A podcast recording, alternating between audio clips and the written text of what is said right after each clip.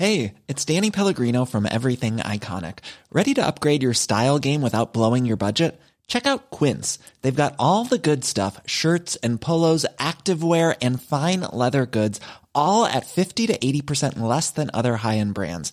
And the best part? They're all about safe, ethical, and responsible manufacturing. Get that luxury vibe without the luxury price tag.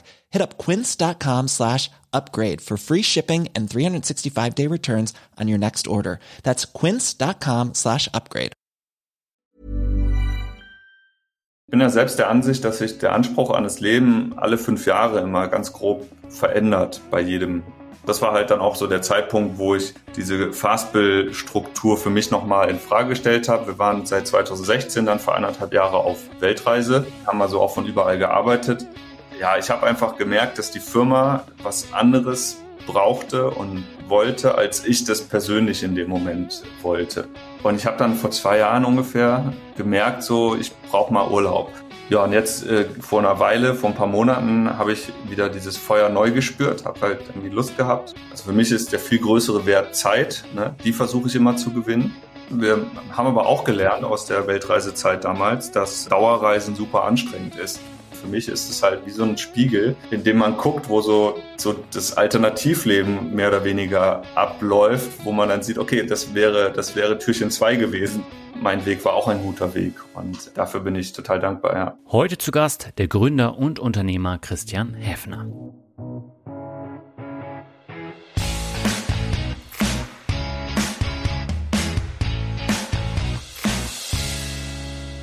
Den Titel für diese Podcast-Episode hatte ich schon während des Interviews. Denn die Aussage, dass sich der eigene Anspruch an das Leben ungefähr alle fünf Jahre ändert, kann ich bestätigen. Es ändern sich die Voraussetzungen, man möchte sich selbst verändern oder was ganz anderes Neues ausprobieren. Erst Anfang des Jahres gab es bei mir wieder so eine einschneidende Veränderung. Seit anderthalb Monaten arbeite ich nun wieder in einer Festanstellung, weil ich festgestellt habe, dass Dauer-Homeoffice für mich persönlich einfach nichts ist. Mehr darüber erzähle ich auch in meiner Depot-Rückblick-Folge im Finanzrocker Podcast. Bei meinem heutigen Gast waren die Änderungen im Leben aber um einiges größer. Damit heiße ich dich herzlich willkommen zu einer neuen Folge von Mehrmut zum Glück. Mein Name ist Dani Kort und ich habe heute Christian Heffner zu Gast. Christian startete seine Karriere beim Otto-Konzern, stellte aber fest, dass das Angestelltenleben nichts für ihn ist. Er gründete anschließend mit einem Kollegen eine erfolgreiche Buchhaltungssoftware namens Fastbill und startete unterschiedliche Blogs. Nach den schon angesprochenen fünf Jahren brauchte Christian aber wieder eine Veränderung. So ging er mit seiner Frau auf Reisen und arbeitete von unterwegs. In der Zwischenzeit gründete er mit ihr zusammen das Kaffeeunternehmen Happy Coffee, das die beiden auch heute noch erfolgreich betreiben. Heute ist Christian wieder sesshaft geworden und lebt mit seiner Frau in Flensburg. In 65 Minuten spreche ich mit Christian über seinen spannenden Lebenslauf, warum er in seinem Leben immer wieder Änderungen vorgenommen hat und warum Zeit für ihn wertvoller ist als Geld. Und damit gehen wir jetzt ab zum Interview mit Christian. Auf geht's. Meine Leitung geht heute nach Flensburg zu Christian Häfner. Er hat als Gründer digitaler Nomade und auch als Angestellter eine ganze Menge erlebt. Darüber wollen wir heute sprechen und ich sage herzlich willkommen bei Memo zum Glück, Christian. Schön, dass du da bist. Ich freue mich. Danke, dass ich dabei sein darf. Ja, lass uns mal mit der obligatorischen Podcast-Frage starten. Was bedeutet dir persönlich Glück? Also Glück ist, ähm, ist ja immer subjektiv aus meiner Sicht und für mich mhm. bedeutet das, dass es, ähm, also es hat sehr viel mit Selbstbestimmung zu tun. Für mich war immer wichtig, selbst entscheiden zu können, was mache ich, wo bin ich, woran arbeite ich, mit wem ähm, und wann arbeite ich vielleicht auch mal weniger. Äh, also das sind Dinge, die die für mich immer sehr wichtig waren. Und alles, was ich halt gemacht habe die letzten Jahre, ähm, habe ich immer versucht, auf dieses Ziel der Selbstbestimmtheit auszurichten, um dann eben das zu nutzen, um mein persönliches Glück äh, zu finden, was ich in dem Moment eben wollte. Hm. Du hast ja nach dem Studium, ich glaube, du hast in Budapest äh, studiert, äh, deine Karriere bei Otto gestartet im IT-Projektmanagement. Das war ja dann kein selbstbestimmtes Arbeiten, oder? Das ist richtig. Ich habe äh, unter anderem in Budapest studiert, ich habe aber auch mhm. in Freiberg studiert, in, im Erzgebirge in Sachsen. Ja. Und ähm, ja, Otto war eine lehrreiche Zeit für mich. Ähm, das war ja mein erster richtiger Job nach dem Studium und auch mein letzter, mhm. wenn man so möchte. Okay. Äh, ich habe da zweieinhalb Jahre ungefähr gearbeitet und habe äh, vieles gelernt über das Berufsleben. Weil bevor man ins Berufsleben einsteigt, lernt man gerade im BWL-Studium, also so ging es mir zumindest damals, dass man halt möglichst in irgendeine Karriereperspektive reinwachsen möchte mit einem großen Namen, den man dann auch in der Bekanntschaft und Verwandtschaft aufsagen kann und alle wissen, mhm. wer welche Firma das ist und nicken zustimmt. Ähm, so, und das war halt dann irgendwie auch mein Schritt nach Hamburg damals, ähm, ja. was, was ganz gut war. Und Otto an sich ist auch ein, eine super Firma.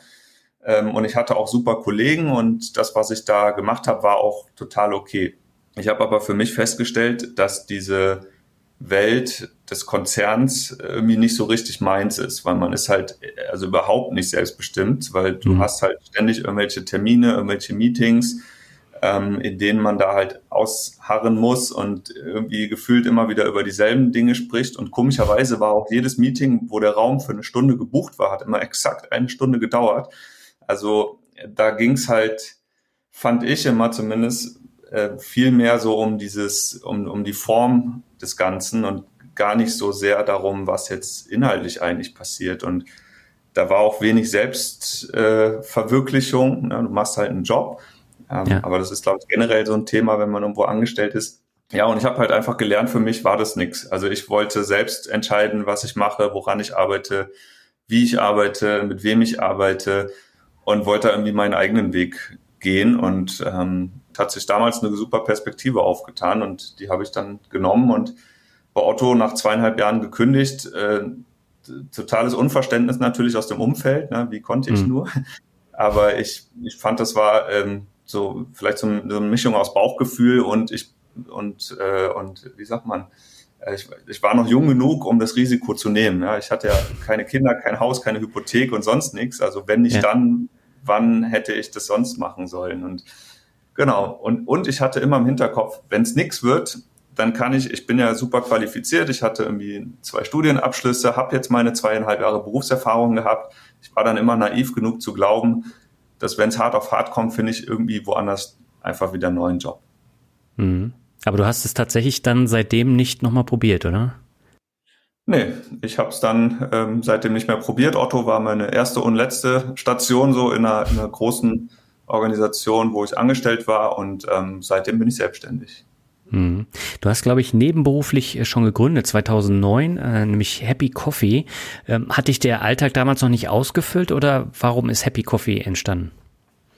Also gegründet im Sinne von eine Firma rausgemacht habe ich damals nicht. Ich habe die Domain gekauft schon 2008 oder 2009 und ich wollte mhm. einfach ähm, was was machen halt auf der Seite. Ich hatte immer schon irgendwie im Hinterkopf, dass ich gerne bloggen möchte, dass ich irgendwas im Internet machen möchte. Ich fand die Idee zu reisen und dabei arbeiten zu können oder zumindest unabhängig von der Arbeit reisen zu können, das fand ich schon immer super spannend, so als, als Konzept, als Idee.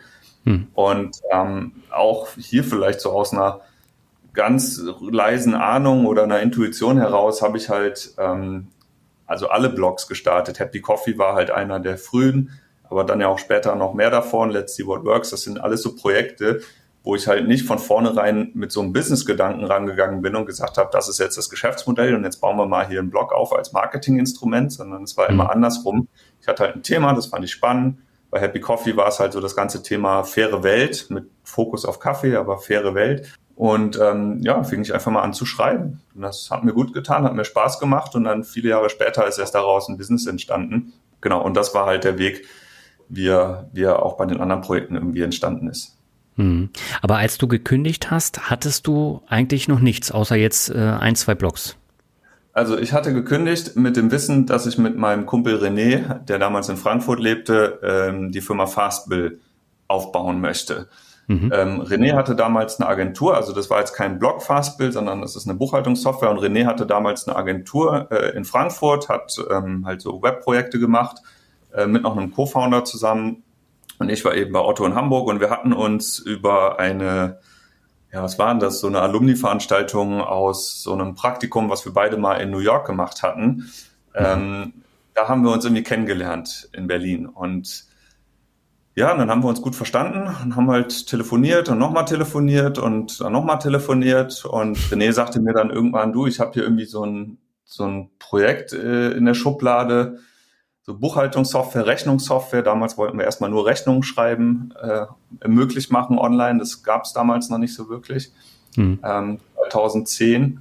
Und ähm, dann hat er gesagt, du, wollen wir da nicht irgendwie all in gehen? Und ja, dann waren wir beide in einer ähnlichen Situation. Ich habe halt ähm, meinen Job dann gekündigt, habe mir danach erst überlegt, wie kann ich denn eigentlich weiterleben? Ich muss ja irgendwie meine Miete bezahlen. Meine ja. Frau war irgendwie in der Uni, ähm, beziehungsweise hat davor noch einen Job gehabt. Also sie konnte zumindest so ein bisschen was mit beitragen an Gehalt, aber genau, so ganz mich mit durchfüttern war nicht möglich. Und dann habe ich mich halt für den damals Gründungszuschuss beworben. Und der hat dann auch Gott sei Dank funktioniert. Ähm, anders wäre es tatsächlich so ein bisschen ähm, schwierig geworden. Aber ja, so rückwirkend war das mit ganz schön heißer Nadel gestrickt. Aber ich bin froh, dass der Plan irgendwie aufgegangen ist. Mhm. Genau, und René hat in seiner Agentur noch ähm, ein oder zwei Kunden, so Low-Maintenance-Kunden behalten, ähm, die aber halt ihm seinen, seinen Kühlschrank gefüllt haben. Ja, und so haben wir uns dann quasi das erste Jahr Fastbill finanziert und äh, einfach mal gemacht. Mhm. Und äh, du hast auf deinem Blog geschrieben, dass so die Gründung des ersten Online-Business lebensverändernd war. Ähm, wie war denn so die erste Zeit, so die ersten zwei, drei Jahre für dich in der Selbstständigkeit? Das war grandios, weil ich hatte ähm, zuallererst kein Büro mehr.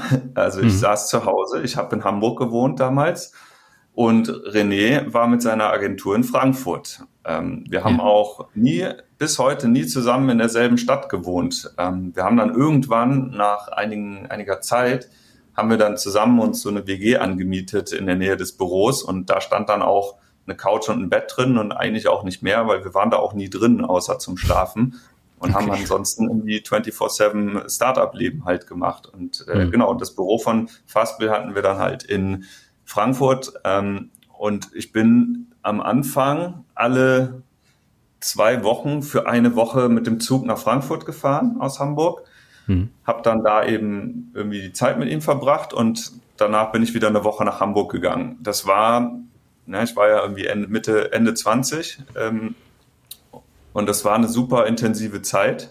Ne, auch körperlich natürlich super anstrengend, aber auch mega aufregend, mhm. weil gerade diese diese Distanz von zu Hause, ja, auch von meiner Freundin damals, jetzt Frau, ähm, hat natürlich so einen hundertprozentigen Fokus äh, ermöglicht und das war eine richtig, richtig gute Zeit. Irgendwann nach einigen Jahren haben wir den Rhythmus, äh, nach, nach einem Jahr haben wir den Rhythmus angepasst, dann bin ich halt immer nur noch alle vier Wochen mal eine Woche runter und ja. Ähm, ja, irgendwann immer weniger und genau, irgendwann kam noch ein Team dazu und wir haben immer mehr dieses Remote-Online-Arbeiten etabliert ja, aber ähm, lebensverändert insofern, als dass ich halt selbst komplett entscheiden konnte, was mache ich eigentlich. Ich stehe morgens auf und war natürlich super motiviert, aber ich konnte mir selbst überlegen, so was ist das, was ich heute tue, damit ich mhm. heute Abend mehr Geld verdient habe als heute Morgen.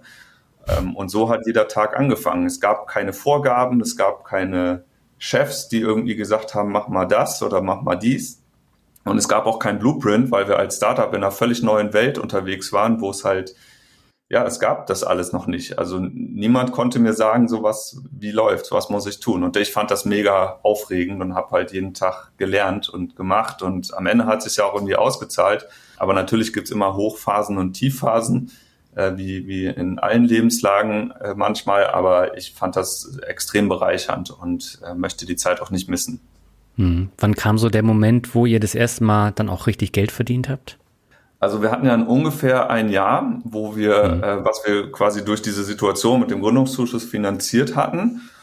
Und nach dem Jahr war also so eine Art äh, Bilanz erforderlich, wo wir gesagt haben, okay, können wir von dem, was wir bis dahin verdient haben, und es waren ja nur fünf Euro pro Kunde, ähm, mhm. mussten wir irgendwie halt leben können. Und das hat dann so knapp geklappt, würde ich sagen.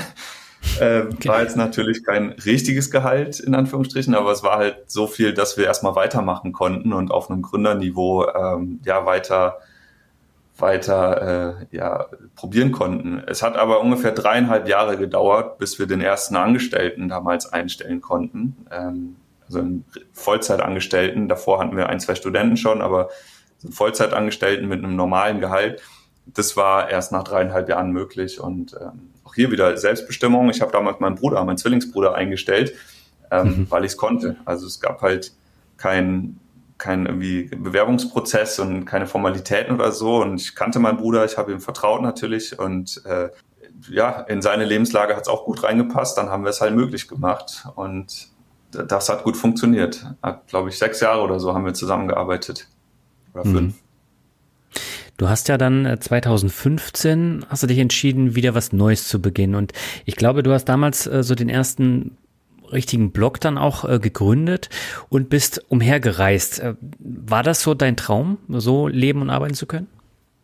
Ja, also damals war das mein Traum. Ähm, ich bin ja selbst der Ansicht, dass sich der Anspruch an das Leben alle fünf Jahre immer ganz grob verändert, bei jedem mhm. ganz individuell damals bei Otto zum Beispiel war es ja so, ich kam aus dem Studium und habe damals für mich den Anspruch gehabt, ich möchte Karriere machen in einem großen Unternehmen. Dann fünf Jahre später war genau das, was ich, das, das, das, was ich nicht mehr wollte. Dann wollte ich auf einmal selbstbestimmt in einer Selbstständigkeit sein und Startup-Leben führen. Mhm.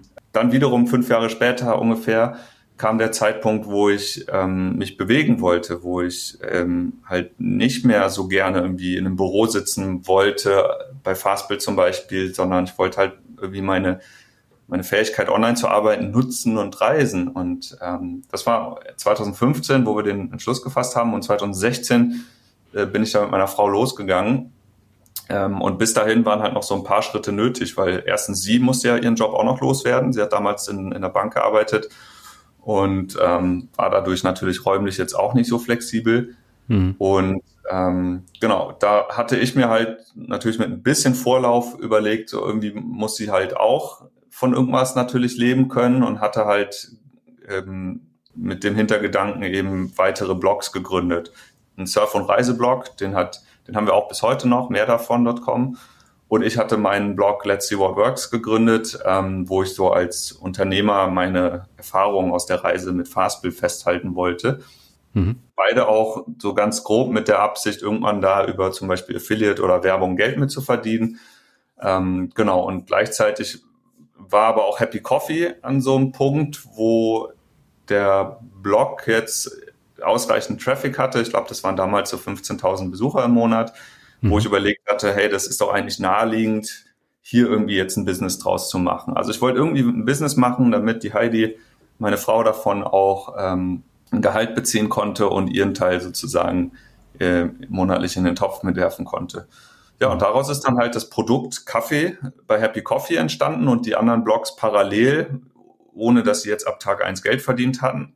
Aber ähm, genau, das Kaffee-Ding, das lief dann nach einem Jahr ungefähr so gut, dass sie dass sie damit äh, zumindest schon ähm, ja, ihren Teil des Gehalts beitragen konnte. Und ähm, es hat dann bis 2018 gedauert, also ungefähr drei Jahre länger nochmal, äh, bis dann ausreichend Geld war, dass ich selbst auch ähm, mich davon finanzieren konnte. Und ähm, genau, das war halt dann auch so der Zeitpunkt, wo ich diese Fastbill-Struktur für mich nochmal in Frage gestellt habe. Wir waren seit 2016 dann für eineinhalb Jahre auf Weltreise Mhm. Ähm, haben also auch von überall gearbeitet.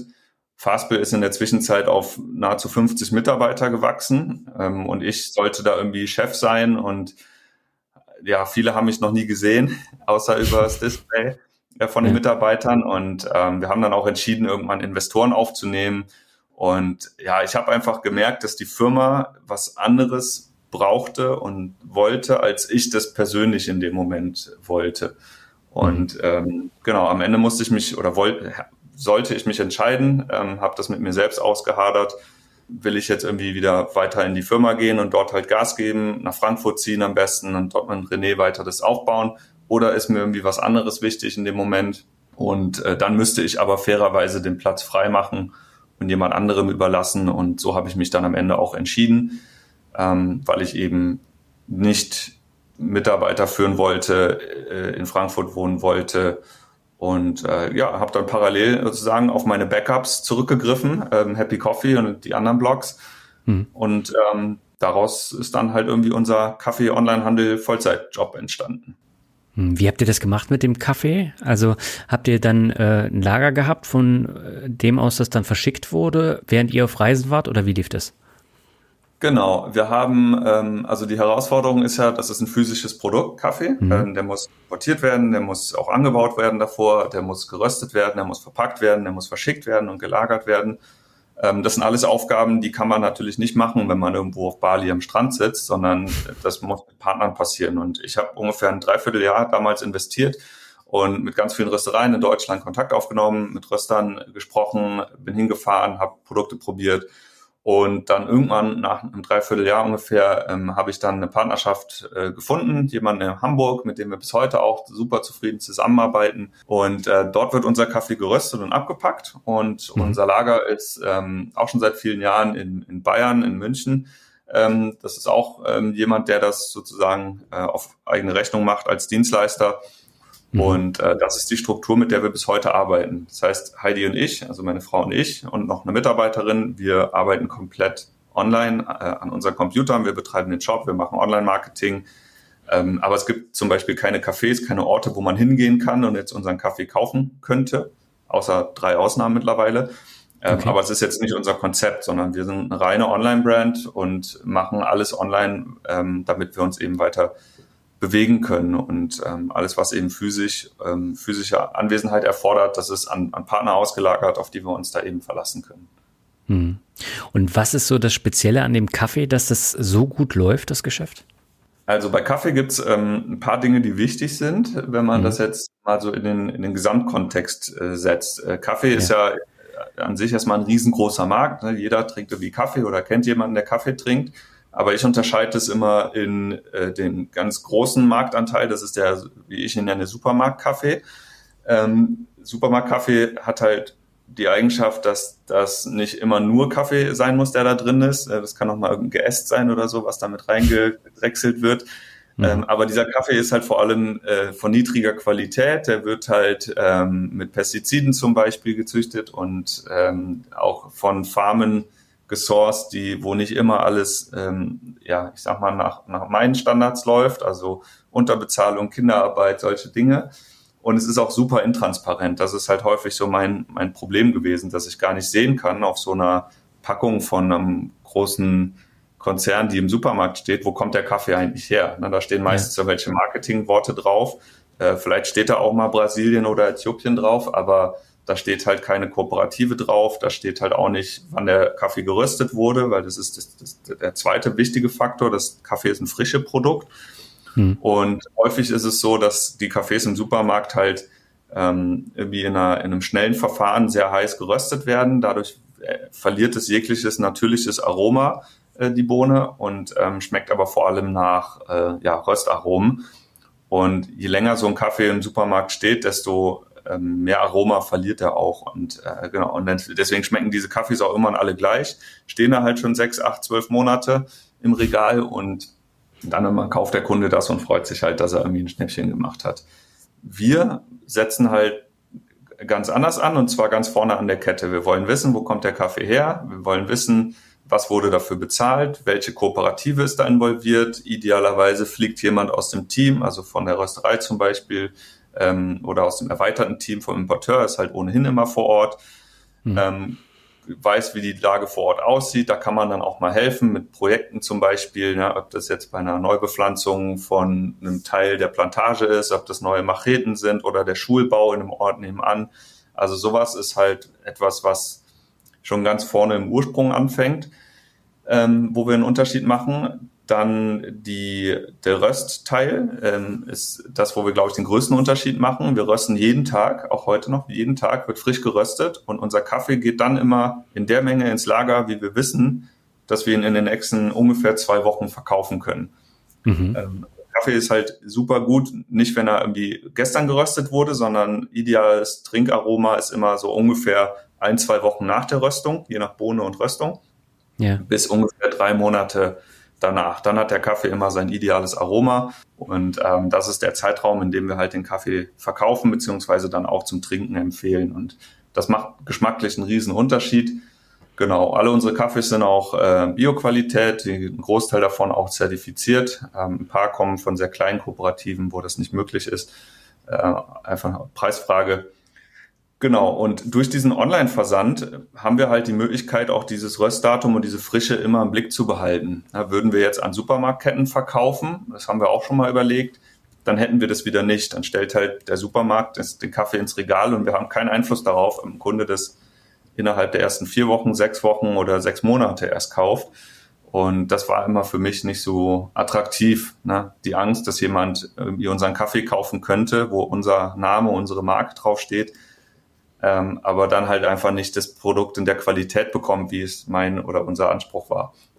Und deswegen haben wir uns auch rein auf den Online-Markt fokussiert. Das ist, ähm, ist ja auch ein Riesenmarkt, vielleicht sogar der größere. Ähm, natürlich auch irgendwie wettbewerbsintensiver. Ja. Aber ähm, ja, macht total Spaß.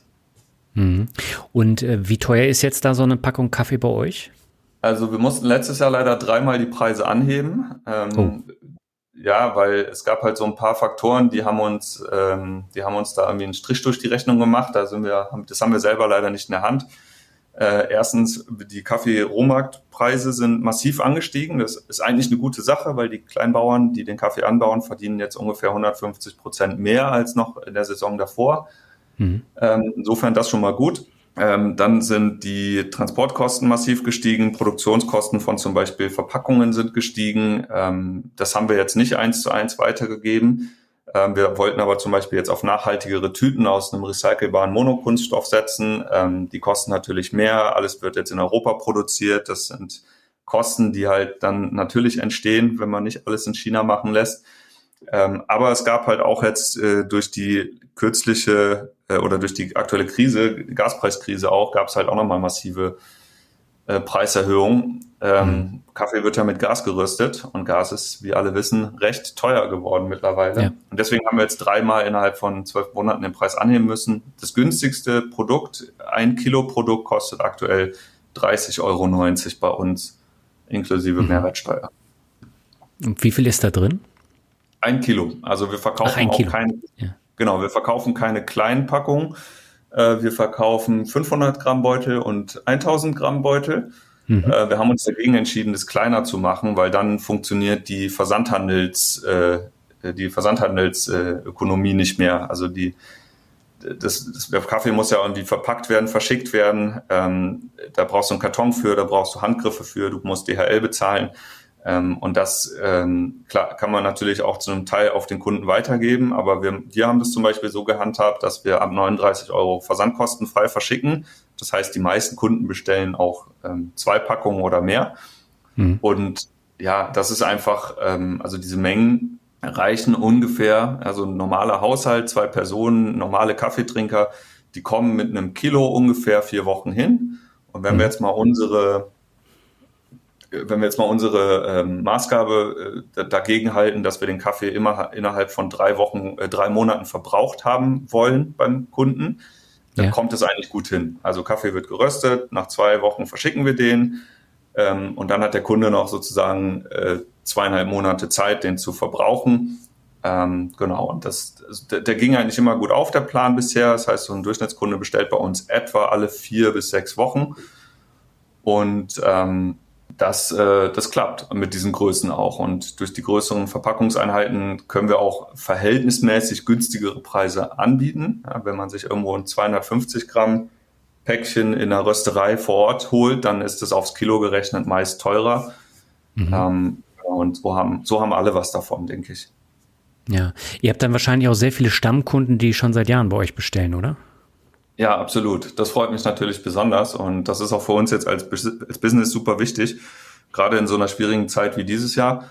Mhm. Ähm, also es gab so ein paar Faktoren, die haben uns jetzt neben diesen Preisentwicklungen ähm, leider äh, den Wind aus den Segeln genommen. Ähm, aber wir hatten zum Beispiel zu Beginn der Pandemie hatten wir halt echt Rückenwind bekommen. Ja, viele haben auf einmal online bestellt. Das hat uns im Kaffeemarkt äh, natürlich auch total in die Hände gespielt. Da möchte ich auch jetzt gar kein Geheimnis draus machen so mhm. schlecht das alles lief mit der Pandemie, für uns ist es aus Business-Sicht super gewesen. Ähm, jetzt gerade haben wir halt, erleben wir genau das Gegenteil. Also ähm, wir haben neben dieser Preiserhöhung und der Inflation, was natürlich zu einem Kaufnachlass führt, also Leute überlegen sich dreimal jetzt, muss ich beim Kaffee wirklich auf das teure Produkt setzen oder gehe ich nicht doch mal wieder äh, auf die Supermarktalternative? Mhm. Ähm, genau, dadurch ist äh, natürlich jetzt im Moment ein bisschen weniger Nachfrage. Äh, plus wir hatten zum Beispiel dieses Jahr auch noch äh, irgendwie das, Problem, dass wir äh, von der Datenschutzbehörde äh, abgemahnt wurden und ähm, das Shopsystem, was wir genutzt hatten, Shopify, nicht mehr nutzen durften und jetzt mhm. auf äh, einem neuen System sind. das hat natürlich auch die Kunden betroffen. Wir mussten halt allen Kunden sagen, hey, sorry, ähm, hier ist irgendwie was, was Blödes passiert. Wir mussten den Shop wechseln. Könnt ihr bitte euer Abo, und wir hatten ja über 1000 Abo-Kunden schon, ähm, könnt ihr euer Abo bitte nochmal neu buchen im neuen System. Das ist zwar nur halb so schön wie das alte, aber macht's trotzdem bitte. So, und das hat halt, ähm, das waren alles so Faktoren, wo man natürlich auch viel Verständnis von den Kunden braucht, die, die da mitgehen müssen, ähm, damit wir als Business irgendwie weitermachen können. Ähm, aber genau an der Stelle hat sich das halt total ausgezahlt jetzt für uns, auf, auf wirklich loyale Kunden zu setzen, die über die ganzen Jahre tollen Support von uns bekommen haben, tolles Produkt von uns bekommen haben, ähm, die all die Preiserhöhungen auch mitgegangen sind, weil sie sich immer auf das Produkt am Ende verlassen konnten und ja, ähm, ja jetzt mit uns halt auch zum ganz, ganz großen Teil durch diese schwierige Zeit gehen. Hm. Und äh, du bist ja damals rumgereist, hast dich dann sehr viel mit Kaffee beschäftigt unterwegs. Dann habt ihr, ich glaube, du hast gesagt, nach einem Jahr konnte zumindest deine Frau schon davon leben. Ähm, wie habt ihr sonst euer Geld verdient, als ihr unterwegs wart? Also ich war ja immer noch Geschäftsführer von Fastbill damals ähm, ja. und, und äh, CMO und habe halt aus der Ferne gearbeitet als äh, CMO bei Fastbill. Das heißt, ich war halt ähm, ja, es war so ein bisschen herausfordernd mit den Zeitzonen. Ähm, ich habe mich aber halt jedes Mal, wenn wir irgendwo waren, wir haben ja keinen Urlaub gemacht auf der Weltreise, sondern wir haben uns immer Airbnbs gemietet für vier Wochen mhm. mindestens, haben dann halt uns vorgenommen, dass wir dort vor Ort einfach so leben, wie man das halt machen würde, wenn man da lebt. Das heißt aber auch, dass wir in der Woche ganz normal arbeiten und dann am Wochenende oder am Abend oder am frühen Morgen irgendwie das Leben drumherum entdecken kann und mitleben kann. Wir sind ja auch Surfer, das heißt, wir sind immer halt zum Surfen losgereist und hatten Surfbretter dabei und das hat dann auch, ähm, ja, so ein bisschen mussten wir uns zumindest nach der, nach der Natur richten. Also manchmal ist halt der ideale Surfzeitpunkt um, weiß ich nicht, 11 Uhr morgens, äh, vormittags, dann muss man das halt machen. Ähm, und das war dann auch okay. Also da habe ich dann so ein bisschen Flexibilität mehr eingebaut. Aber ich habe auch sehr häufig dann irgendwie mitten in der Nacht noch da gesessen und, und Meetings gemacht und gearbeitet. Und ne, je weiter man ja irgendwie in den fernen Osten fliegt, desto ähm, ja, höhere Zeitverschiebungen gibt's natürlich auch. Und wir waren ja. in Neuseeland, das sind, glaube ich, zwölf Stunden, Australien. Ähm, ich sag mal, alles so bis Bali fand ich vertretbar, bis sechs Stunden Zeitverschiebung, aber alles darüber wurde halt irgendwann anstrengend. Und dann hat das für mich halt sehr frühe oder sehr späte Arbeitszeiten bedeutet. Und wir sind ja wirklich einmal um den Globus geflogen. Also wir waren in Asien, wir waren in Australien, wir sind aber dann auch in Kanada gewesen an der äh, an der an der Westseite und auch an der äh, hier San Francisco, Kalifornien und so weiter. Mhm. Genau, also das sind halt immer diese riesen Distanzen dazwischen gewesen. Aber für den, für den gewissen Zeitraum, wo wir das gemacht haben, war das total okay und ähm, ja, hat, hat funktioniert. Und das war bis 2018 dann auch mein Hauptjob noch. Mhm. Und als du dann ausgestiegen bist bei Fastbill, was waren dann deine Pläne? Nur Konzentration auf Happy Coffee oder äh, wie bist du da vorgegangen? Ja, also ich wollte, ähm, also ich bin bei Fastbill nicht ausgestiegen, um bei Happy Coffee weiterzumachen, sondern ich bin bei Fastbill ausgestiegen, weil diese diese Erfordernis, die das Startup, das Unternehmen hatte, nicht mehr zu meinem persönlichen Wunsch-Lifestyle gepasst hat. Mhm. Und das, und Happy Coffee war sozusagen das Backup, was ich dann gemacht habe und vorher ja. aufgebaut hatte, aber das war nie so richtig die Intention, dass ich das mache, um das andere immer liegen zu lassen, sondern ich habe einfach gerne schon immer Dinge irgendwie parallel gemacht und zumindest mal angeschoben. Und gerade so im, im Online-Marketing-Bereich dauert der Aufbau von Traffic, von SEO-Maßnahmen, von irgendeiner Brand dauert immer Jahre und deswegen fange mhm. ich halt immer irgendwie parallel mit vielen Dingen an und dann irgendwann entwickelt sich da vielleicht was draus. Ähm, genau, und ich habe bei Fastbill das damals mit meinem Mitgründer auch besprochen und habe ihm, hab, wir haben halt darüber geredet und habe halt gesagt, so was mein mein persönlicher Wunsch war und was halt unser gemeinsamer Wunsch aber auch für die Firma war. Und dann klar, da war natürlich Verständnis auch da. Aber ich habe auch ihn halt gefragt, so wie, wie sieht das aus und bist du mit der Situation denn zufrieden? Was sind denn deine Wünsche? Was ist deine, deine Wunschsituation? Und ähm, ja, er fand das super. Er wollte halt dann eben weitermachen, ist ja bis heute da auch als CEO tätig und ähm, mhm. hat dann den Laden seit 2018 eben alleine in der Geschäftsführung ähm, fortgeführt, haben dann halt mehr Management aufgebaut, auch meine Stelle dann ersetzt und ich bin seit 2021 erst offiziell äh, raus aus der Firma, also mit, mit Anteile verkauft und so weiter. Damals ähm, war ich 2018 habe ich halt den Geschäftsführerposten abgegeben und ähm, genau habe dann einfach kein Gehalt mehr bekommen. Ja, und dann war eben Happy Coffee das Projekt, was ähm, neben mehr davon in Let's See What Works halt ähm, da war und Happy Coffee hat die Brötchen verdient. Also haben wir das erstmal weitergemacht und mhm. ähm, ausgebaut. Und das hat sich ja auch dann super entwickelt mit der Zeit. Aber es ist jetzt auch nicht so, dass ich hier mein, mein Lebenswerk sozusagen für die nächsten 40 Jahre vorbereite, sondern das ist halt ein super Projekt, was jetzt super geklappt hat. Und wir haben letztes Jahr zum Beispiel über eine Million Euro Umsatz gemacht, also Kaffee an Endkunden verkauft. Ja.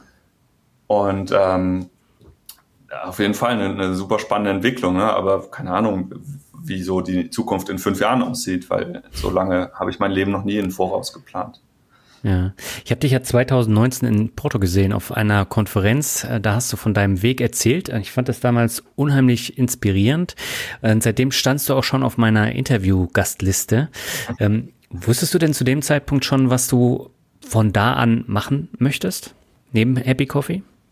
Ähm, ich wusste nicht so richtig, wo die Reise mit Happy Coffee hingeht, aber mhm. ich ähm, wusste, dass ich selbstbestimmt sein wollte. Ähm, da haben wir es wieder, dass mein Glück eben in dieser Reisefähigkeit liegt und ja. dass ich in der, dass ich bewegungsfähig und frei sein wollte, also auch beruflich.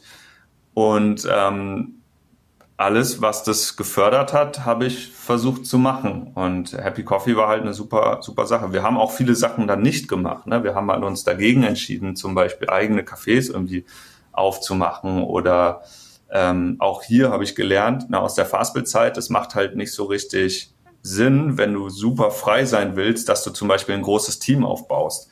Mhm. Ähm, das kann halt für die einen oder anderen total cool sein, aber ich habe für mich gelernt, dass ich eigentlich gar keine Führungskraft sein möchte. Äh, zumindest nicht von einem großen Team, mhm. weil das halt nochmal ein eigener Job für sich ist. Und ähm, das sind so ein paar Learnings, die habe ich dann mitgenommen aus der Fastbill-Zeit ähm, und auch aus der Otto-Zeit vielleicht noch davor und habe halt gesagt, hey, lass uns irgendwie was machen, was so schlank wie möglich ist ähm, und gar nicht so viel rechts und links probieren und auch jetzt irgendwie nicht irgendwie skalieren in irgendeiner Form, sondern lass uns einfach das machen, was wir machen, lass uns das gut machen und lass uns jeden, jedes Jahr irgendwie stetig 50 Prozent wachsen. Und das hat halt auch fokussiert dann geklappt.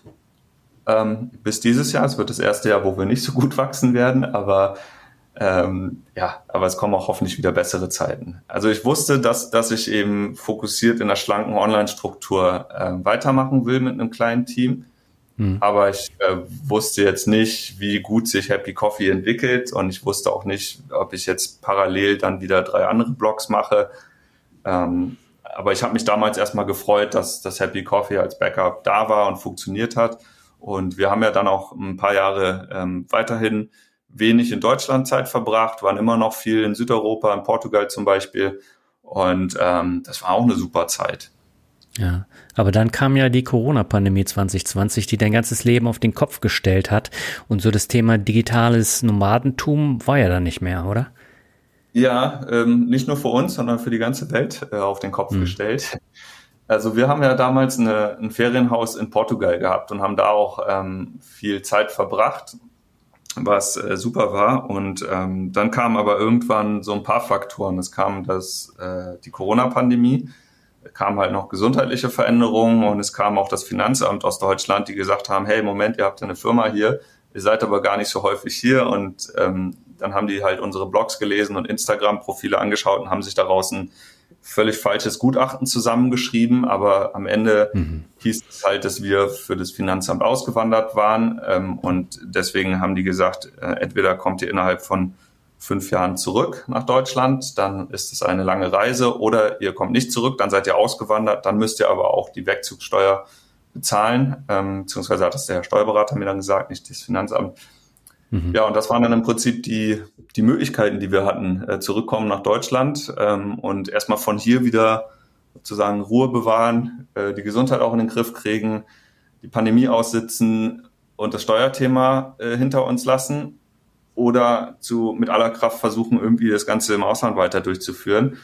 Mhm. Und äh, wir haben uns dann für den Schritt zurück nach Deutschland entschieden, ähm, weil wir waren ja auch lange nicht mehr in, dieser Intensität, zumindest in Deutschland. Ja. Und haben uns dann ähm, ja hier für den Norden wieder entschieden, ähm, haben uns eine Wohnung in Flensburg vor zwei Jahren gemietet und ist das mittlerweile recht gemütlich gemacht hier. Ja, jetzt auch schön. Jetzt ist immer halt von hier aus starten wir häufig los. Dänemark ist nicht so weit, hier kann man auch surfen. Ist ein bisschen kälter, aber äh, ist trotzdem super schön, ja. Und ähm, keine Ahnung, wo es uns in Zukunft hinzieht, aber für jetzt immer erstmal hier und äh, haben, glaube ich, das Beste aus der Situation gemacht. Hm. Man muss aber dazu sagen, du hast ja deinen Blog oder deine Blogs, die hast du ja eigentlich auf Eis gelegt während der ganzen Zeit. Warum? Ja, das stimmt. Ich habe ähm, ich habe gerade, also Let's See What Works war ja immer so ein bisschen als die Idee davon war, dass ich meine Erfahrungen aus der Fastbill-Zeit als Unternehmer festhalte und davon ja. andere profitieren lasse. Und das habe ich auch lange Zeit gemacht. Das war aber halt nie so richtig, ich sag mal, SEO fokussiert, sondern hm. das und damit auch nicht Geschäftsmodell fokussiert, sondern das war eigentlich nur ein persönlicher Blog und daraus habe ich ja auch viel Aufmerksamkeit bekommen, die wiederum auf Fastbill abgestrahlt hat. Also am Ende war es ja eine Marketingmaßnahme für Fastbill, wenn man so möchte. Ähm, hm. Ähm, dann irgendwann habe ich aber halt festgestellt, dass um das halt nicht nur eben jetzt, also weil ich war ja dann auch nicht mehr bei Fastbill und ähm, irgendwie eine persönliche Motivation da jetzt im Detail weiterzumachen und viel Zeit zu investieren. Ein Blog braucht nun mal viel Zeit. Ähm, hatte ich dann nicht und ich habe vor ein paar Jahren jetzt festgestellt für mich, dass ich nach all dieser ganzen sehr intensiven Fastbill-Zeit, ich bin ja seit 2011 sozusagen Online-Gründer, das sind jetzt elf Jahre, hm. Ähm, das ist ja eine super intensive Zeit, physisch, aber auch psychisch. Und ich habe dann vor zwei Jahren ungefähr gemerkt, so ich brauche mal Urlaub, ich brauche mal so eine Art Pause. Hm. Und ne, das war jetzt auch gar nichts Dramatisches, aber ich habe für mich einfach mal entschieden, hey, fahr doch mal alles runter auf das Level, wo du noch irgendwie gut von leben kannst und sortier einfach mal alles neu. Ja, sortier dich selbst neu. Gerade diese privaten Umstände mit Umzug und so weiter, das hat ja auch viel Kraft und Zeit gekostet. Ja, und dann habe ich halt alles, was eben nicht, nicht super dringend und super wichtig war und jetzt irgendwie für unser, ähm, für unsere Lebenserhaltung hier irgendwie erforderlich war aus Business-Sicht, habe ich halt runtergefahren und ähm, also auch ganz bewusst habe das dann halt ähm, auf mehr oder weniger null ge gefahren. Ja, unser Reiseblock ist ja auch komplett eingeschlafen seit der Pandemie, weil da hatten wir ja auch Einnahmen. Die sind allerdings mit Start der Pandemie von heute auf morgen auf null runtergegangen.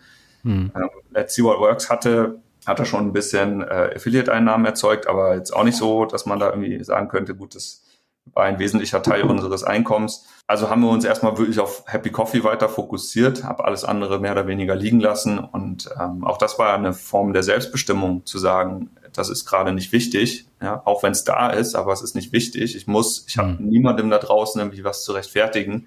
Es ist ganz allein 100 Prozent meine Entscheidung, ob ich da jetzt einen Text schreibe oder nicht. Und ähm, mit der Erkenntnis habe ich das dann einfach äh, liegen lassen und habe äh, Happy Coffee auf, auf, auf dem Fokus-Level weitergemacht, wie wir es halt jetzt die letzten Jahre gemacht haben. Ja, und jetzt äh, vor einer Weile, vor ein paar Monaten, habe ich wieder dieses Feuer neu gespürt, habe halt irgendwie Lust gehabt, äh, eben alles neu sortiert, auch meine Gedanken dazu im Kopf. Ja. Und habe dann entschieden, Let's See What Works ähm, wieder neu zu starten, auch mit einem bisschen anderen Konzept. Also jetzt halt wirklich mehr Geschäftsmodell getrieben, mehr Affiliate getrieben. Das heißt auch, dass die Inhalte anders sind ein bisschen. Gar nicht so mhm. sehr, das sind meine persönlichen Erfahrungen. Die fließen da natürlich weiterhin ein. Aber ähm, viel mehr so, wonach suchen die Leute eigentlich und was ist das, was die in dem Moment brauchen? Wo ist der Mehrwert am größten? Mit welcher Art von Inhalt? Und ähm, gleichzeitig ist aber auch das Geschäftsmodell Affiliate basiert ja darauf, dass man Produkte empfiehlt, die wiederum dann von anderen gekauft werden ähm, und ich dafür eine Provision bekomme. Ähm, und mhm.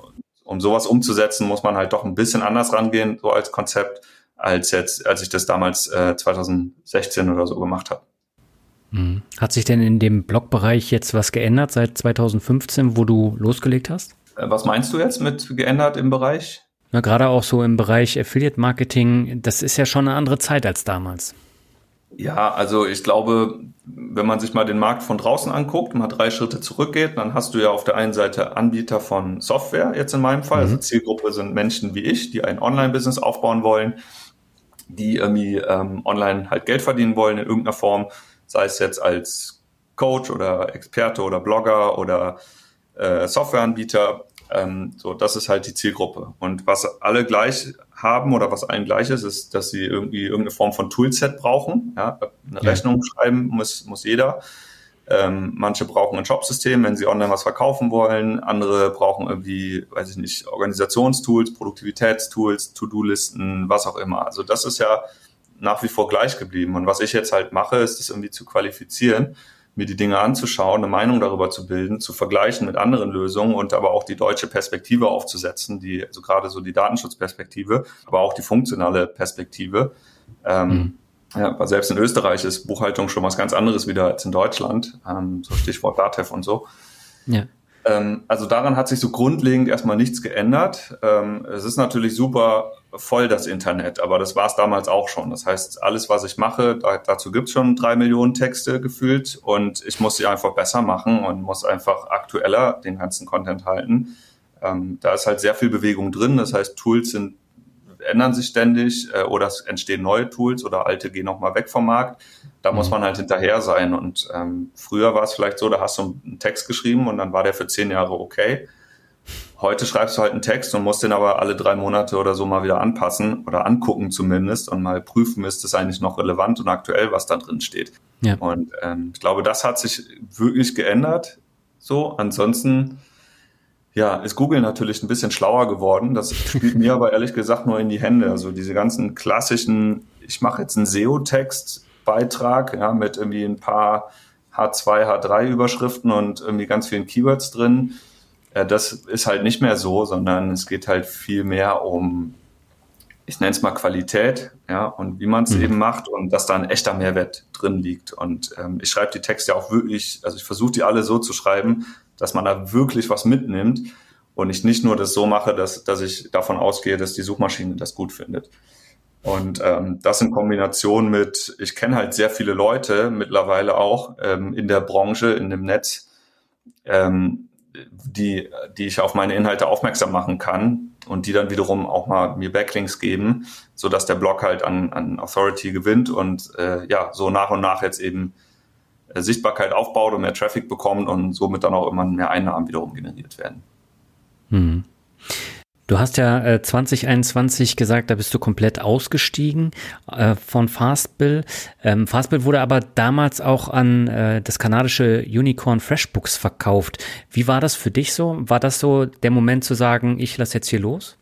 Ja, das war richtig geil. Also ich meine, René und ich hatten damals die Firma gegründet, irgendwie so aus einem, aus einem kleinen Büro und äh, jahrelang irgendwie von der Hand in den Mund gelebt. Hm. Und dann, wir hatten damals schon immer FreshBooks, ähm, ein, ein kanadisches Buchhaltungstool, so als, die sind drei Jahre vor uns gestartet.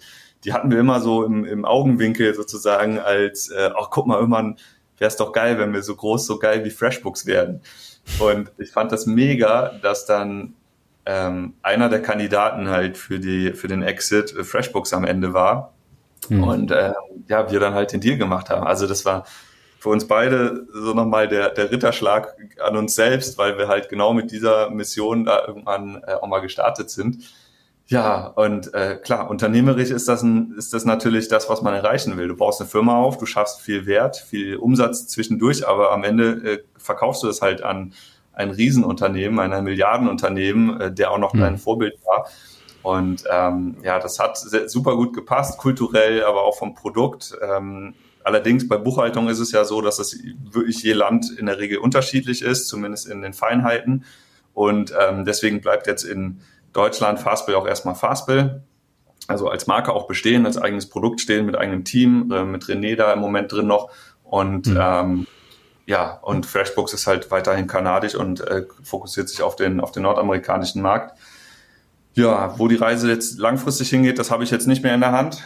Aber ähm, ich habe mich da total gefreut natürlich, dass wir dann unser Kapitel oder dass ich mein Kapitel Fastbill mit so einer Nummer dann abschließen konnte. Das war wirklich ein, ein grande Finale für mich.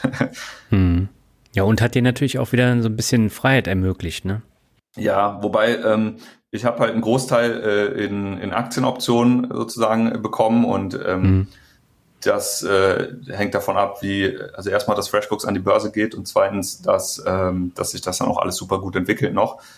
Ja. Ähm, ja, also ist jetzt nicht so, dass ich mich dann äh, sofort irgendwie äh, zur Ruhe setzen kann und nie wieder arbeiten äh, muss, jetzt gerade, sondern mhm. ich habe ja irgendwie meine Aufgaben hier auch gehabt, meine Projekte.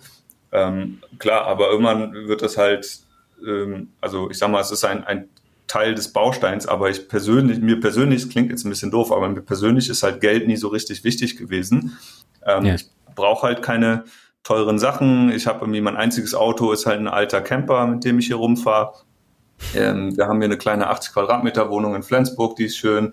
Ähm, ne, wenn ich irgendwie meine, meine Monate auch mal in der Sonne verbringen kann, so mehr brauche ich eigentlich nicht. Ne? Ich besitze auch echt nicht so viele Sachen. Kauf mir hier und da mal so Tech-Gadgets, ne? irgendwie nice Handy oder was auch immer, aber hm. im Prinzip bin ich da relativ äh, anspruchslos und ich habe meinen Versuche immer in, also für mich ist der viel größere Wert Zeit, ne? die versuche ich immer zu gewinnen, ähm, mir ja. Zeit zu kaufen, wenn man das so will und die dann halt möglichst erfüllend zu nutzen. Zum Beispiel in Form von einer Reise. Ne? Meine Urlaube, die sind halt jetzt keine zwei Wochen lang, wie das vielleicht bei anderen ist, sondern auch mal zwei Monate oder länger.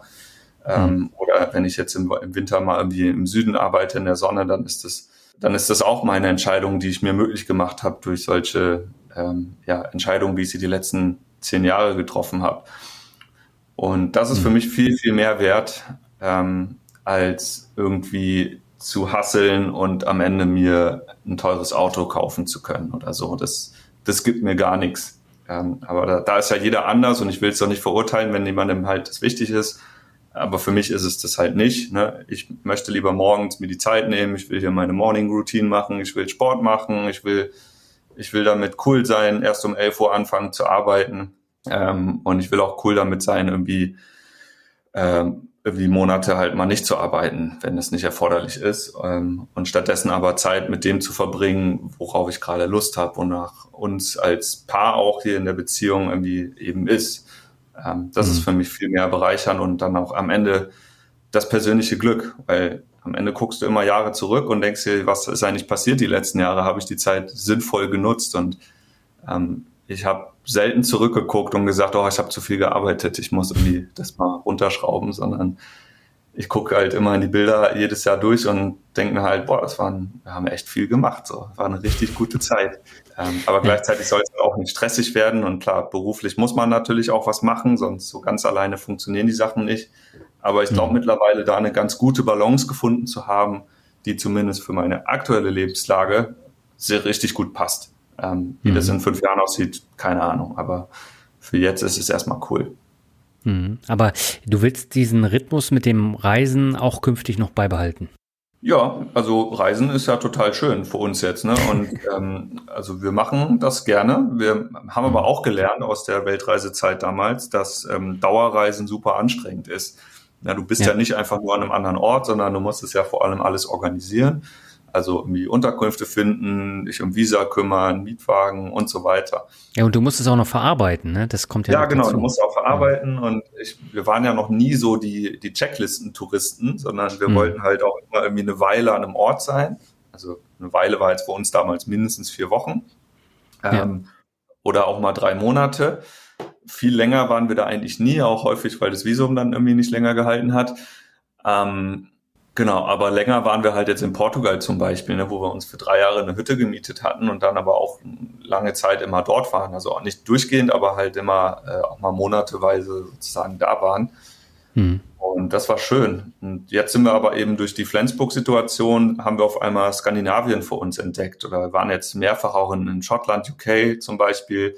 Das sind ja auch Länder und Ortschaften, da, da, da fährst du halt nicht mal irgendwie in eine Stadt, guckst dir das an und fliegst zurück, sondern da muss man sich treiben lassen und das dauert halt. Wir haben mit dem Camper, das war unsere beste Investition, die wir 2018 gemacht haben, hm. haben wir halt unbegrenzte Möglichkeiten. Ne? Wir können alles einpacken, beziehungsweise ist der quasi immer abfahrbereit, schnallen die Surfbretter aufs Dach und dann fahren wir halt mal los. Und wenn wir zwischendurch das Gefühl haben, wir müssen mal eine Woche wieder mehr machen am Computer oder wir wollen mal Wäsche waschen oder mal äh, heiß duschen, dann äh, mieten wir uns halt ein Airbnb und ja. danach fahren wir halt wieder weiter. Aber das ist in der Regel so ein Rhythmus, wie wir ihn im Moment für uns ganz gut finden.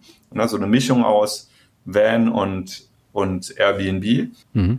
Ähm, genau, und manchmal ist es mehr Airbnb, manchmal weniger. Aber das hat für uns jetzt ähm, eigentlich sich ganz, ganz gut bewahrheitet die letzten Jahre. Und seit der Pandemie haben wir jetzt für uns auch zumindest erstmal das Flugpensum äh, auf Null reduziert. Also wir sind nicht mehr geflogen seitdem, ähm, mhm. sondern waren jetzt immer nur mit dem Van unterwegs, weil wir ihn ja auch haben und Europa auch super schön ist. Genau, und jetzt gerade so Skandinavien ist auch richtig schön, anderes Klima, aber haben wir auch ähm, ja, mega, mega Bock drauf und ja, man entdeckt halt die Welt nochmal irgendwie aus einer anderen Perspektive und dieses langsame Reisen, ja, wirkt nochmal anders nach. Also weißt du ja mhm. vielleicht auch, aber also ich ja. bin, bin da richtig Fan von und ich mag halt diese Urlaube im Sinne von, ich muss jetzt zwei Wochen irgendwo hinfliegen und dann muss es aber auch schön sein und dann muss ich mich jetzt quasi unter Druck erholen, weil ich ja weiß, in zwei Wochen ist es schon wieder vorbei. Mhm. Ähm, will das jetzt nicht schlecht reden, aber für mich ist es viel wertvoller, irgendwie erstmal loszufahren und dann mal zu gucken, so wie es wird. Und es kann ja auch mal sein, dass man irgendwo hinfährt und dann ähm, ist jetzt bei uns noch nicht eingetreten, aber kriegt man vielleicht nach zwei Wochen total den Heimweh und dann will man wieder zurück. Und dann könnten wir theoretisch umdrehen und jederzeit auch wieder zurückkommen. Ja, es hat alles so seinen Pro und Contra, ne? Genau, wir, wir planen halt das, was zu planen ist, aber eben jetzt auch nicht mehr so hektisch. Und vor allem haben wir auch gelernt, dass halt so eine bewusste Zeit zu Hause, also jetzt hier in Flensburg für uns, auch super schön sein kann. Ne? Hier gibt's ja auch, also erstens ist es eine schöne Stadt, zweitens, wir wohnen hier direkt am Fjord, wir haben sogar irgendwie Blick in den Fjord von unserem Wohnzimmer aus. Mhm. Ähm, wir haben drei Minuten bis zur dänischen Grenze, also wir sind hier quasi im Ausland, wenn man so will. Ähm, und das ist nochmal, und wir haben jetzt hier auch ein Netzwerk an Freunden. Ähm, also es ist total schön auch, ne, das, was man eigentlich will von einem Ort, um dann im Nachhinein zu sagen, hey, das ist doch eine schöne Zeit. Und trotzdem reisen wir aber noch viel, aber wenn man dann zurückkommt, ist die Zeit hier auch irgendwie nochmal umso wertvoller, weil sie eben viel bewusster auch nochmal wahrgenommen wird. Und ähm, mhm. das, das ähm, ist für jetzt zumindest eine richtig gute Situation. Sehr schön. Dann würde ich zum Ende kommen und zum Ende machen wir immer noch das obligatorische Word Shuffle. Ich nenne dir Begriffe, du sagst, was dir dazu einfällt. Und beginnen möchte ich mit dem Begriff Zwillinge. Zwillinge. Ich habe einen Zwillingsbruder. Das hast du gesagt, genau. Äh, ist ja. dein Bruder komplett anders als du? Mm, also nein, also ich habe zwei Brüder. Ich habe einen älteren Bruder, okay. der ist fünf Jahre älter, und ich habe einen mhm. Zwillingsbruder, der Benjamin, der ist äh, zwei Minuten jünger als ich. Und wir ja. sind glaube ich, in vielen Dingen ähnlich, wenn nicht sogar mhm. gleich. Also ich glaube, was so den Anspruch ans Leben angeht, da sind wir relativ gleich. Ähm, wir wollen beide diese Selbstbestimmtheit, wir wollen beide, wir sind beide gerne unterwegs und draußen und entdecken die Welt in irgendeiner Form gerne. Ähm, aber spannend ist, dass wir komplett unterschiedliche Wege gegangen sind. Mein Bruder ist mit Mitte 20 Vater geworden. Ich bin mhm. 40, ich bin bis heute kinderlos und das heißt, ich habe halt ein Leben ohne Kinder gelebt, äh, dafür aber eben schon immer mit dieser Selbstständigkeit. Und mein ja. Bruder hat eben als Familienvater ähm, seinen Weg ge gemacht. So. Und ähm, wir haben, wenn wir das jetzt heute nebeneinander legen, da gibt's jetzt keinen Gewinner oder Verlierer oder auch keinen besseren oder schlechteren Weg. Aber mhm. es sind halt unterschiedliche Wege, weil beide haben halt ihre Vor- und Nachteile. Und äh, ich persönlich finde es immer super spannend zu, zu sehen. Und für mich ist es halt wie so ein Spiegel, in dem man guckt, wo so, so das Alternativleben mehr oder weniger abläuft, wo man dann sieht, okay, das wäre, das wäre Türchen zwei gewesen sozusagen. Mhm. Ähm, also das finde ich mega spannend, bin auch mega dankbar darüber, das halt so beobachten zu können. Natürlich auch an meinem großen Bruder, der wiederum so ein bisschen anderen Weg gegangen ist. Ähm, also äh, genau, der ist jetzt, der war auch irgendwie lange Zeit irgendwie selbstständig, aber jetzt auch, jetzt hat er auch mittlerweile zwei Kinder und ähm, ist aber jetzt wieder in einem Angestelltenverhältnis in einem Konzern Genau, also da hat sich viel getan so. Ähm, und ich fand das, ich bin halt sehr dankbar darüber, beide Brüder zu haben, aber beim mhm. Zwilling speziell, um diese Parallele einmal sehen zu können. Und ähm, was ja dann für mich auch wiederum halt so eine Bestätigung in, in der Form ist, zu sagen, hey, ich, mein Weg war auch ein guter Weg. Und ähm, dafür bin ich total dankbar, ja. Hm. Der zweite Begriff, digitale Nomaden. Das war ein Begriff, der war 2018 oder so oder 16 schon, war das äh, ein riesengroßer Begriff und ich bin auf dieser ja. Welle des Begriffs auch ein bisschen mitgesurft, muss man sagen. Ich mhm. war ja auch das, was man sich unter einem digitalen Nomaden vorstellt. Aber ja. alle digitalen Nomaden aus meiner Generation, die man so kennt, ähm, aus dem DNX-Umfeld, äh, die sind, glaube ich, jetzt alle gar keine Nomaden mehr in dem eigentlichen Sinne, weil die wohnen jetzt alle irgendwo. Ähm, entweder näher oder ferner weg, aber die sind mehr oder weniger, ähm, zumindest haben sie einen Standort, von dem aus sie dann halt jetzt reisen und äh, ab und zu noch unterwegs sind, aber viele haben sich halt irgendwo niedergelassen, weil wahrscheinlich haben alle gemerkt, hey, das ist doch in irgendeiner Form anstrengend, äh, so dauerhaft unterwegs zu sein. Und ähm, genau, heute würde ich sagen, ist, ich finde das Wort ein bisschen Ja, es ist schwierig, ne? weil Nomade heißt ja, du bist wirklich dauerhaft unterwegs, du hast keinen Wohnsitz. Das würde man heute ja. wahrscheinlich eher mit Perpetual Traveler übersetzen, also Leute, die mal hier, mal da, mal überall sind, aber nie länger als 183 Tage im Jahr, ähm, mhm. aus steuerlichen Gründen alleine schon. Und ähm, ja, ansonsten würde ich sagen, also ich würde mich jetzt nicht mehr als digitalen Nomaden bezeichnen, aber ich bin, ich arbeite halt am Computer online und ich bin auch regelmäßig unterwegs aber Nomade im Sinne von, ich habe kein Zuhause und ich nehme mein Zelt immer mit, das bin ich ja nicht. Und hm. äh, das ist jetzt auch nichts mehr, was ich aktuell anstrebe. Hm. Ja, der Hype, der ist komplett weg. Also durch Corona ähm, war der komplett verschwunden. Wobei ich, ich merke ja in meiner Let's See What Works Community, das ist hm. schon auch ein Wunsch, den viele haben. Also zumindest ortsunabhängig arbeiten zu können. Also alles ja. geht, aber nichts muss. Ist ja bei mir auch so. Ich sitze jetzt hier zu Hause an meinem Schreibtisch und ich arbeite an meinem Computer. Aber ob ich den jetzt in meinem Office oder in meinem Wohnzimmer oder unten im Café um die Ecke aufschlage, ist eigentlich egal. Mhm. Und ich glaube, das ist etwas, was halt viele reizt, gerade weil sie dann auch mal sagen können, okay, dann mache ich meinen Urlaub halt vielleicht nicht nur zwei Wochen, sondern ich mache vier mhm. Wochen und aber zwei davon arbeite ich dann in meinem Ferienhaus. Und so habe ich einfach ein bisschen mehr von der Zeit. Ähm, ich glaube, das ist ein Modell, was, was sich auch mehr und mehr etablieren wird und sogar mittlerweile, so wie ich es gehört habe, zumindest auch in Konzernstrukturen teilweise funktioniert, äh, wo ja. Mitarbeiter einfach äh, auch mal wochenweise irgendwie im Süden abhängen dürfen und arbeiten dürfen, ob jetzt aus ihrem Van oder aus irgendeiner Wohnung, solange sie halt morgens um neun und wir online sind und bei den Meetings teilnehmen. Ähm, ich glaube, das ist das ist was, das hat sich so ähm, durch die Pandemie auch etabliert. Also Homeoffice mhm ist es ja im Wesentlichen und dass man dann den Ort halt an beliebige Orte verlegt. Ich glaube, das haben auch viele Arbeitgeber gelernt, dass es ja trotzdem funktioniert, dass Internet überall mittlerweile ist und ähm, dass das jetzt keine Relevanz mehr hat, ob man zu Hause in der Küche sitzt oder eben irgendwo in Spanien in der Ferienwohnung. Hm. Der nächste Begriff ist Angst. Ja, Angst ist ein, ist ein, äh, ist ein schweres Wort, ist ein intensives Wort. Ähm, hm. ich, also wenn ich mal an Angst denke, dann denke ich an meine allerersten ähm, Startup-Jahre zurück. Ich habe ja gesagt vorhin, ich bin sehr naiv in diese Fastbill-Zeit reingestartet, weil ich ähm, erst gekündigt habe und mir dann überlegt habe, wie, wie werde ich irgendwie wieder, äh, wie kann ich meinen Kühlschrank voll machen. Hm. Ähm, Angst im Sinne von Existenzangst, dass das Business nicht funktioniert, die hatte ich tatsächlich so die ersten Jahre. Jetzt nicht so, dass mich das komplett äh, schlaflos gemacht hat, aber so, dass es mich ziemlich stark motiviert hat. Ich habe immer mhm. versucht, die Angst als Energiequelle zu verstehen und dann halt irgendwie umso fokussierter an einem Ziel zu arbeiten. Aber Angst darf halt jetzt auch nicht überhand nehmen ähm, und wirklich dich lähmen, weil das ist ja dann die, die schlimme Angst. Da ja. bin ich jetzt selber nicht der Typ für. Also ich bin kein ängstlicher Typ, der generell Angst vor Dingen hat, ähm, so jetzt im Leben.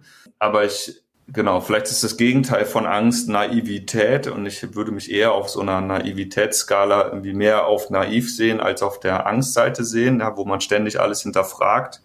Hm. Ähm, aber das ist ja auch total typenabhängig und ich glaube, als Unternehmer tut mir das aber total gut, eher so ein bisschen, ich sag mal, risikofreudiger in die Dinge reinzugehen. Ähm, und ich habe halt auch gelernt, man kann das Leben ja gar nicht so planen, also weder das Geschäftliche noch das Private hast zum Beispiel Gesundheit ja auch nicht in der Hand, ähm, zumindest nur bedingt. Ja.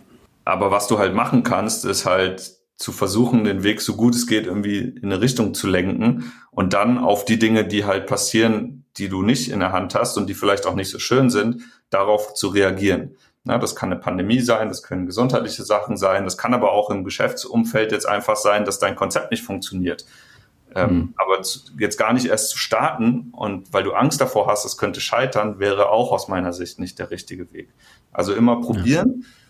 und dann aber hinhören, zugucken, beobachten und dann irgendwann auch reagieren und weitermachen, anders weitermachen. Und ich glaube, das lernt man auch mit der, mit der Zeit als Unternehmer, ne, dass man halt weiß, so wann ist das Level, bis zu dem ich gehen kann, wo es noch funktioniert äh, oder wo ich schon was ändern sollte. Und ähm, hm.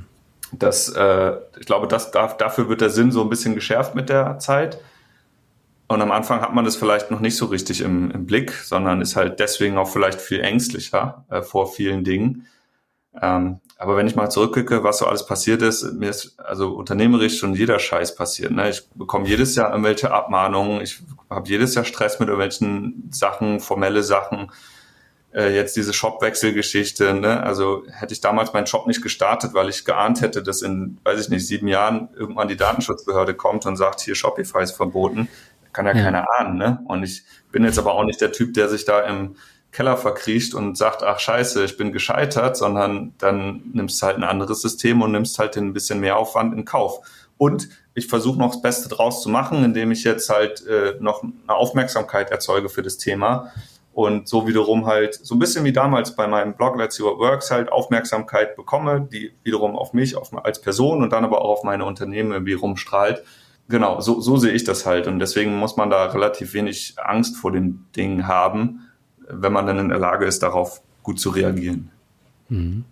Der vorletzte Begriff ist Airbnb. Tolle Erfindung. Also ich finde Airbnb und alle anderen Unternehmen, die sowas auch mittlerweile anbieten, mhm. ähm, wirklich mein Leben total geändert, verändert haben. Ähm, ich war noch nie so richtig der Hotelfreund, aber seit, seit es Airbnb gibt, können wir halt leben mehr oder weniger wie Locals. Na, man muss auch da gucken. So, es gibt halt leerstehende Ferienhäuser, die einfach nur Ferienhäuser sind. Aber manchmal gibt es auch echte Perlen, wo man halt in richtig coole Buden reinkommt, die richtig schön ausgestattet sind, ähm, wo man sich halt wirklich irgendwie zu Hause fühlt. Und hm. äh, wir hatten die besten Zeiten in unserem Leben bisher in Airbnbs. Das ist äh, fantastisch und das alles mittlerweile auf einer App, auf dem Handy. Wahnsinn, was da, was da möglich ist. Und seit die jetzt halt auch so monatsweise äh, Angebote da haben und ähm, also ich finde das richtig, richtig, richtig gut. Ähm, bin sehr dankbar, dass es das gibt. Ja. Der letzte Begriff ist Mut. Mut. Mut gehört zum Glück dazu. äh, ja, äh, so heißt es ja äh, im Podcast auch. Äh, das kann ja. ich unterschreiben. Also Mut ist einfach, glaube ich, eine ganz wichtige Grundvoraussetzung, um unternehmerisch irgendwie tätig zu sein. Ähm, aber generell, glaube ich, auch durchs Leben zu gehen. Ähm, Mut und Angst schwimmen ja so im selben Becken und ähm, man muss den Mut auch mal mitbringen, irgendwie Dinge zu machen, die vielleicht auch mal unbequem sind, weil mhm. das kann dafür am Ende umso belebender sein, ähm, wenn man mal die eigene Komfortzone verlassen hat. Und äh, als Unternehmer ist man eigentlich 24-7 out of the comfort zone. Und ähm, ja, so, so richtig zurücklehnen äh, kann man sich eher selten, aber ich finde das total schön. Und ähm, Mut ist, ist was, das, wer, wer sich nicht mutig fühlt, dem empfehle ich da irgendwie dran zu arbeiten, zu meditieren ähm, und mal immer zu hinterfragen, so was kann eigentlich wirklich Schlimmes passieren?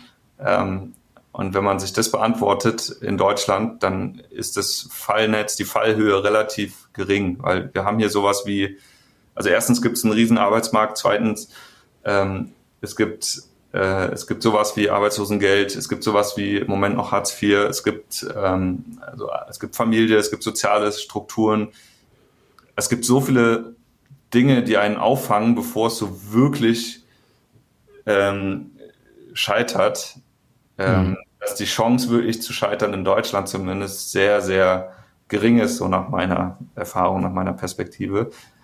Und deswegen glaube ich, kann man, kann man schon hier und da ein bisschen mehr Mut aufbringen, wenn sich da jemand nicht mutig genug fühlt.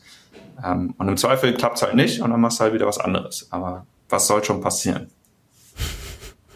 Ja, jetzt hast du das Interview sehr gut zusammengefasst. Ich fand, das war ein sehr spannendes Gespräch. Ich äh, habe äh, viel auch äh, mitnehmen können und ich danke dir sehr herzlich, dass du dir die Zeit genommen hast.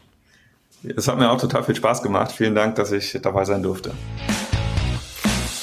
Soweit das Interview mit Christian. Alle Links zu Christians Blogs und Artikeln findest du in den Shownotes und im Blogartikel. Wenn dir der Podcast gefällt, empfehle ihn gern weiter und bewerte ihn bei Spotify oder Apple Podcasts. Nur so erreicht Mehmut zum Glück im ja, nach wie vor undurchdringlichen Podcast-Dschungel eine deutlich höhere Sichtbarkeit. Herzlichen Dank im Voraus. Wir hören uns im März wieder. Dann geht es um einen komplett anderen Weg zum Glück. Ich sage wieder herzlichen Dank, dass du mir für die 70 Minuten zugehört hast und sage bis zum nächsten Mal. Ciao.